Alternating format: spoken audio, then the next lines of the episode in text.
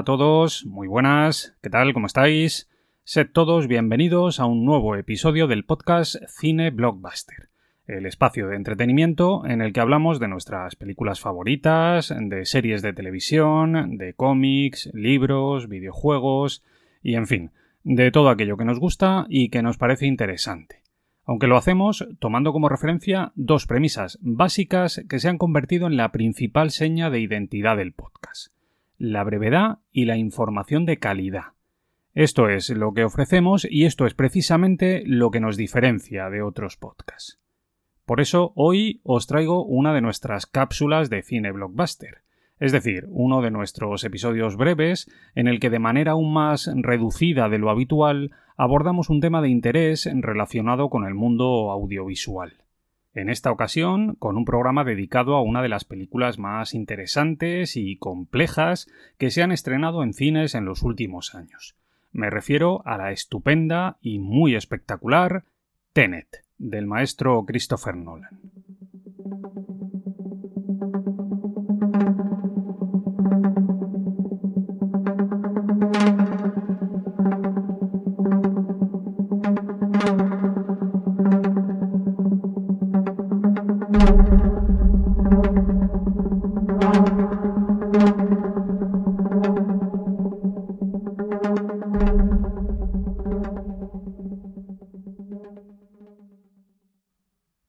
Vamos a empezar. Y lo primero que debemos saber de Tenet es que la película es una producción de la empresa Syncope Films, una productora británica fundada por el propio Christopher Nolan y por su esposa, Emma Thomas, en 1998. Syncope Films ha sido la empresa que se ha encargado de producir todas y cada una de las películas de Nolan a lo largo de su extensa carrera, y su nombre proviene precisamente de la palabra síncope, que es un término médico que describe la pérdida de conciencia. Algo desde luego muy significativo y que define muy bien la forma que tiene el director londinense de entender el cine. El proyecto Tenet llegó en un momento particularmente potente en la carrera del propio Christopher Nolan, cuando ya había dirigido películas tan influyentes y exitosas como la trilogía del Caballero Oscuro, Origen o El Truco Final y cuando además había conseguido el aplauso generalizado de la crítica especializada gracias a títulos como Memento, Interestelar o Dunkerque. En ese momento de su carrera, Nolan había sido capaz de desarrollar las líneas maestras de su estilo narrativo, alcanzando cotas de virtuosismo al alcance de muy pocos. El estilo de Nolan se caracterizaba por la utilización de una narración no lineal y fragmentada, por el manejo del transcurso del tiempo y la utilización de éste como herramienta para que los personajes alcancen la catarsis personal, y bueno, y también por la búsqueda de la definición de lo que son la identidad individual y la conciencia colectiva. Todo ello desde la excelencia técnica y el cuidado máximo a la hora de generar imágenes y sonidos.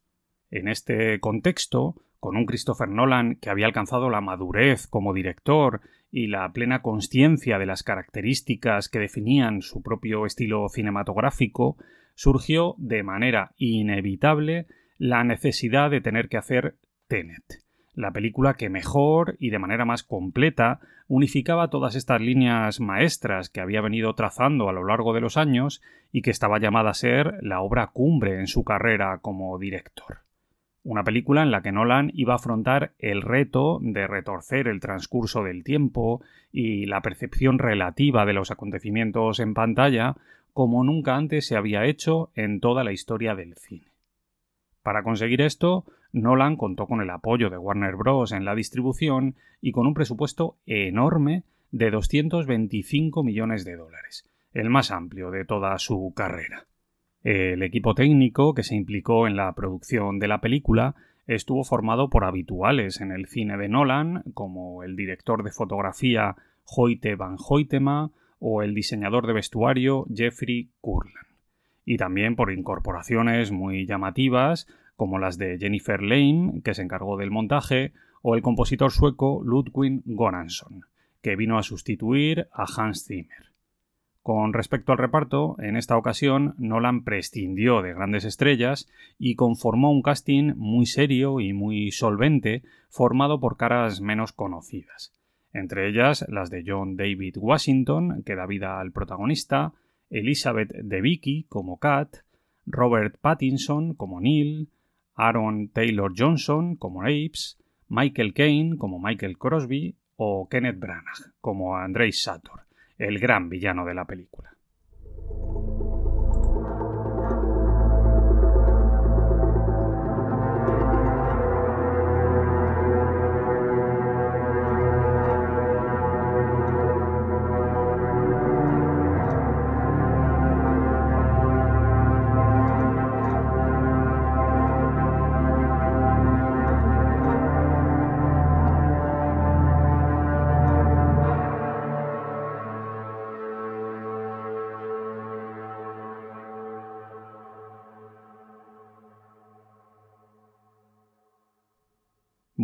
Ahora, después de ahondar en lo que fue la producción de la película, lo que voy a hacer es hablaros de la trama de Tenet.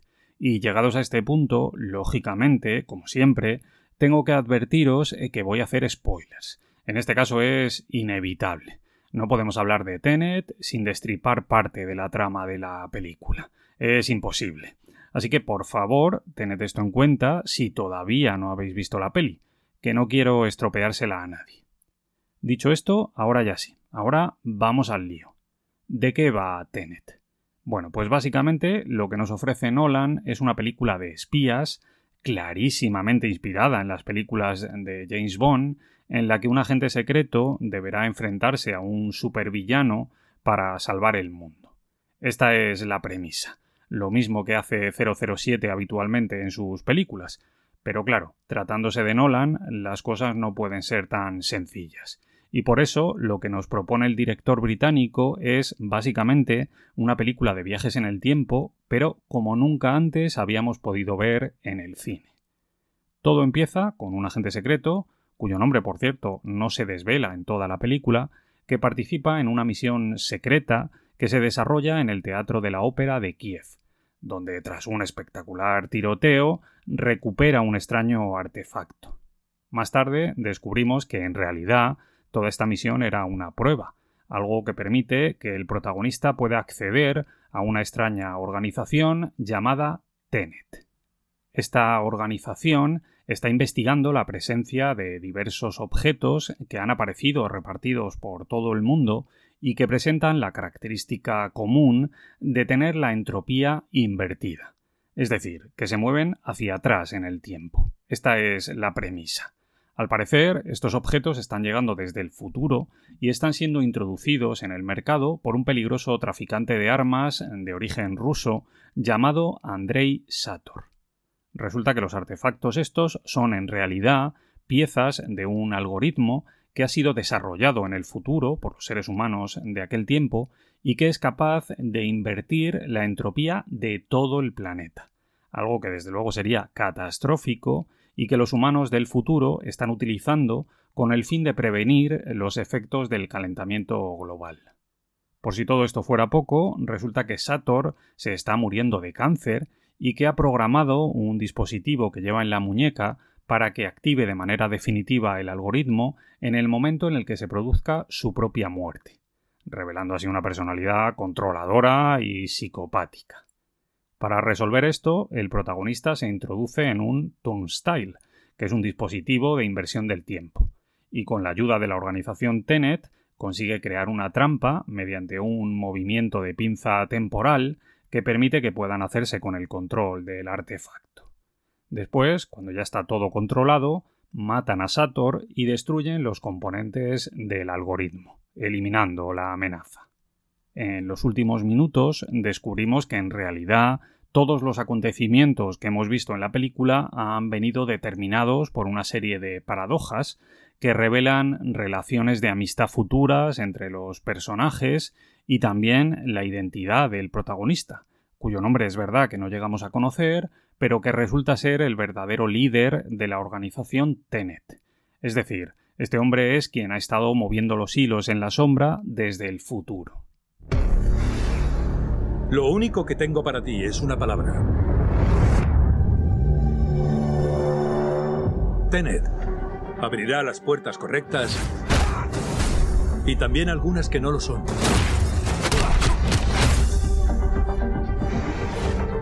Empléala con cuidado.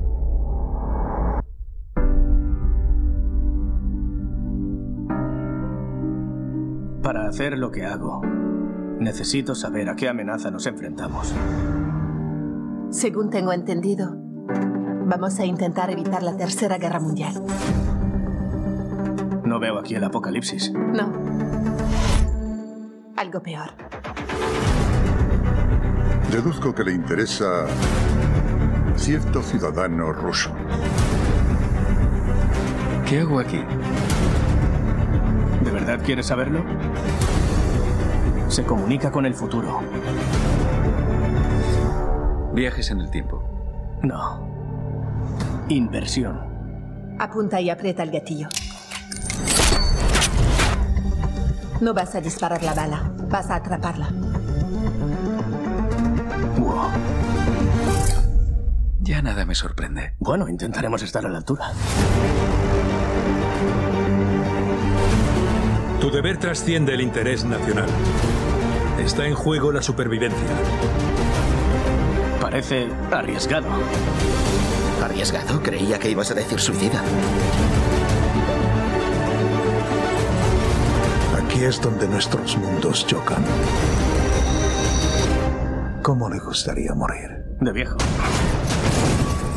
Se ha equivocado de profesión.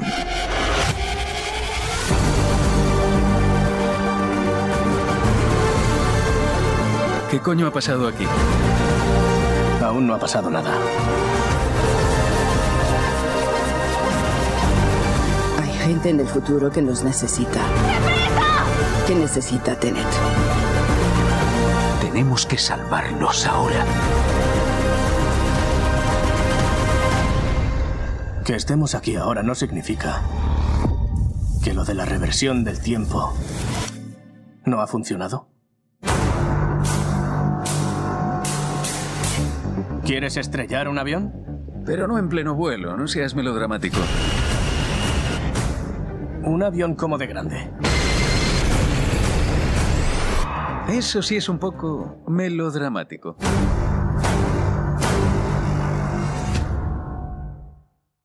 Para terminar, solo queda por decir que la película se estrenó en septiembre de 2020, en plena era COVID y, por cierto, tras varios retrasos. Lógicamente, esto influyó de manera muy negativa en el recorrido comercial de Tenet en cines. Aún así, la película funcionó relativamente bien, consiguiendo una recaudación, yo diría que muy meritoria, de 365 millones en todo el mundo una cifra que está muy lejos de las expectativas iniciales, pero que aún así es muy superior a la que consiguieron otros blockbusters estrenados en aquel periodo, como Wonder Woman 1984 o La Viuda Negra. Por otro lado, la película tuvo una aceptación que podríamos definir como mixta. Hubo gente que la catalogó de obra maestra y también hubo gente que la definió como una locura enrevesada, incomprensible y pretenciosa. Algo que, por cierto, suele ocurrir con las películas de Nolan. Por mi parte, yo tengo que decir que la disfruté. Yo, de hecho, la disfruté bastante. Salí contento del cine. Es verdad que es una peli bastante compleja. Aunque bueno, tampoco nos volvamos locos, ¿eh? Poniendo un poco de atención, la historia, a grandes rasgos, se entiende razonablemente bien. Y además, en este caso, mm, es casi más importante la propuesta visual que la propia temática. Y es verdad que ahí Tenet no defrauda. Las imágenes creadas por Nolan son sencillamente impresionantes. Las persecuciones en coche marcha atrás, toda la parte del avión, que es una locura, las peleas, yo qué sé. La verdad es que en ese aspecto todo funciona fenomenal. Y además todo está hecho de manera que parecen efectos tradicionales, artesanales, un rasgo que es habitual en las películas de Nolan y que, desde mi punto de vista, es algo digno de reconocimiento en la era digital en la que vivimos.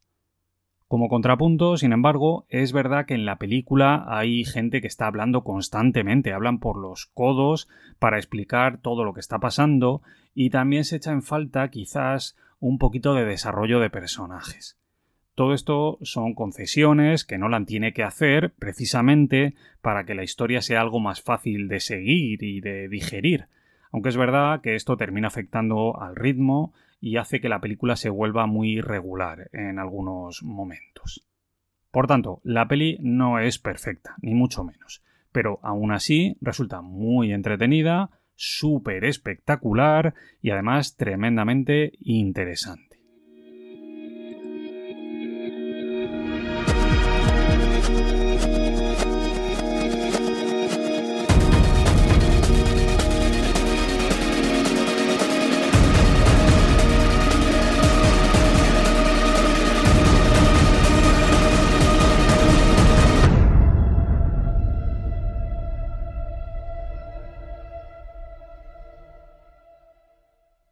Y ya está.